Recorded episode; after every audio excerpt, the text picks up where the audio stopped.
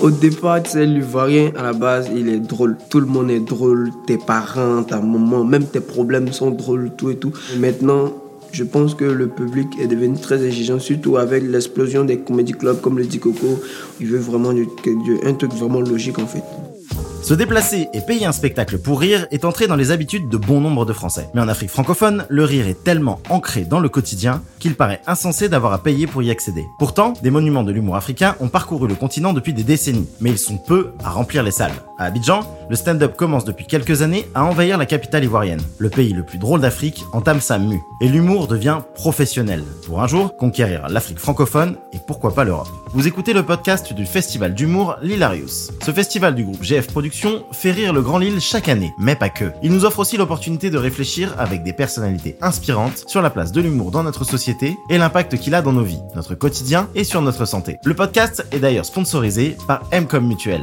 Dans ce nouvel épisode, nous rencontrons Clantelex. Il est la nouvelle pépite de l'humour ivoirien. Parti de rien, le natif d'Abobo, le quartier le plus pauvre d'Abidjan, monte pas à pas les marches depuis le Comedy Club créé par le Montreux Comedy Festival, le Coco. Dans un pays où l'humour est partout, il n'est pas évident de se lancer dans une carrière d'humoriste. Mais l'humour africain change. Il découvre la professionnalisation. Et le public ivoirien se passionne de ces nouvelles pépites du stand-up africain. Clantelex revient sur cette évolution. Bon, déjà, faut savoir que l'évolution en, humour en Afrique, plus précisément en Côte d'Ivoire, vu que c'est l'endroit que je connais. Après, j'ai eu la chance de, de, de partir au Togo, de partir au Burkina, en Guinée, pour voir ce qui se passe là-bas aussi. Il faut savoir que l'humour ivoirien, un africain, Afrique francophone est vraiment en train d'évoluer en fait, en train de prendre un grand pas, un grand bond en fait. Parce que avant on, est, on quitte les histoires drôles qu'on avait auparavant, où tout le monde pouvait raconter ses histoires, où on passe à vraiment du stand-up, où chacun arrive à raconter une situation qu'il a vécue, une situation dans laquelle il se sent, pour que le public ivoirien, africain, burkinabé, tout le monde, même le public francophone, c'est-à-dire un public européen, puisse comprendre en fait. Donc on je me dis que vraiment l'humour africain est en train de se mettre sur la table de, de l'humour francophone. L'ivoirien, à la base, il est drôle tout le monde est drôle, tes parents, ta maman, même tes problèmes sont drôles, tout et tout. Mais au début, c'était un peu, tu vois, ils la pratique de l'humour n'était pas en vogue. Donc du coup, ils faisaient avec ce qu'on les servait, c'est-à-dire c'est drôle, c'est pas drôle, ils prenaient parce qu'il n'y avait pas beaucoup d'humour, il n'y avait pas cette explosion d'humour qu'il y a maintenant en fait. Donc c'était un peu relax, tu fais ce que tu veux, mais maintenant je pense que le public est devenu très exigeant, surtout avec l'explosion des comédie clubs comme le Coco, où il y a chaque semaine, il y a des spectacles d'humour, de stand-up qui sont bien écrits, bien construits, bien logiques. Ça fait que le public ivoirien est en train de devenir exigeant. Il veut vraiment un truc vraiment logique, en fait.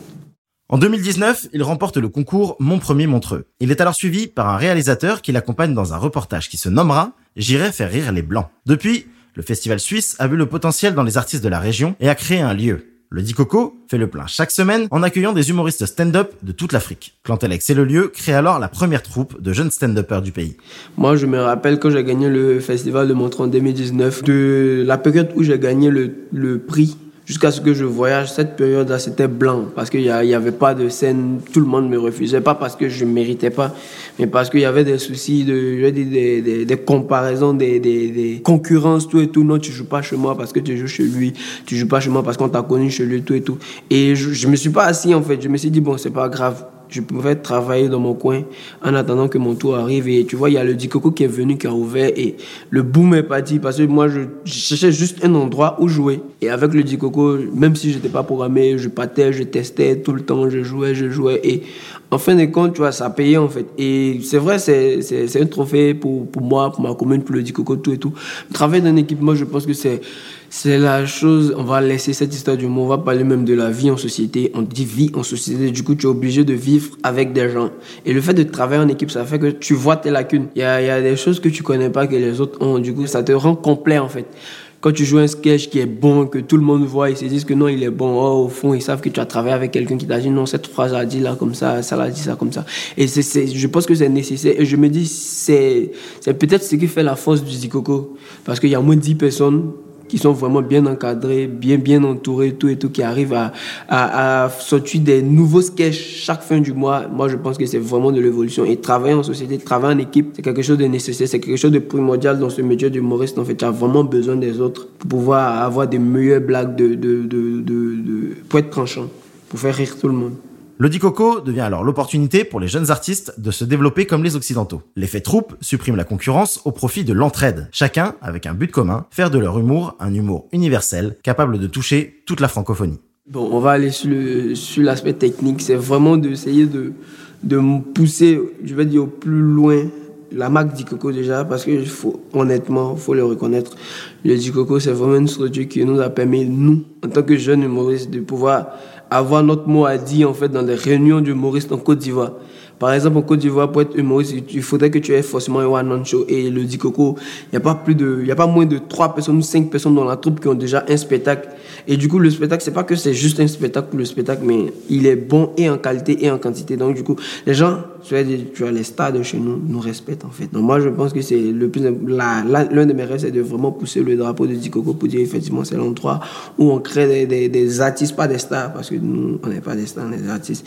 Et mes rêves perso, perso, c'est vraiment de, je comme je l'ai dit, être vraiment sur le toit de l'humour francophone. C'est-à-dire, il faudrait que mon humour parle à tout le monde, tout le monde. Et si possible, aider des, jeunes qui, veulent faire de l'humour un métier, les aider à, mais c'est pas le moment parce que moi actuellement je cherche la formation tout et tout et restaurer l'image de ma commune toujours toujours mon souhait, c'est vraiment que, à partir de mon humour, soit le maire de ma commune essaie de dire, bon, effectivement, le gars, il a parlé, bon, ce qu'il dit là, essayons de régler un souci. Parce que moi, dans mon rêve, c'est qu'il n'y ait plus de problème à il n'y ait plus de violence. Là, comme ça, moi, ça tue mes premières vannes. J'ai plus de vannes. Parce que généralement, moi, j'aime dire, il y a la violence chez nous. Et vu qu'il règle le souci de violence, il n'y a plus de vannes. Moi, j'arrête plus mot. Donc c'est vraiment ça mes rêves, quoi, tu vois. Monter le, pousser le drapeau du Dicoco, aider les jeunes humoristes qui veulent vraiment faire de l'humour à rentrer dans le, dans le, truc et puis être vraiment sur le toit de, de, de l'humour francophone. C'est-à-dire quand on parle d'humour, faudrait qu'on nous cite aussi. Il faudrait pas qu'on cite soit la France, la Belgique, la Suisse et puis l'Afrique, quoi. Faudrait qu'on cite l'Afrique, la Côte d'Ivoire aussi, quoi. C'est vraiment ça.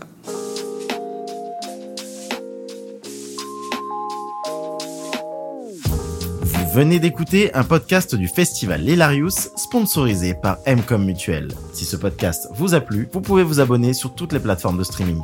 Et pour plus de contenu similaire et exclusif, suivez le festival L'Hilarius sur les pages Instagram et Facebook, et sur la chaîne YouTube de L'Hilarius. On vous dit à très vite, et surtout, n'oubliez pas de rigoler, c'est bon pour la santé.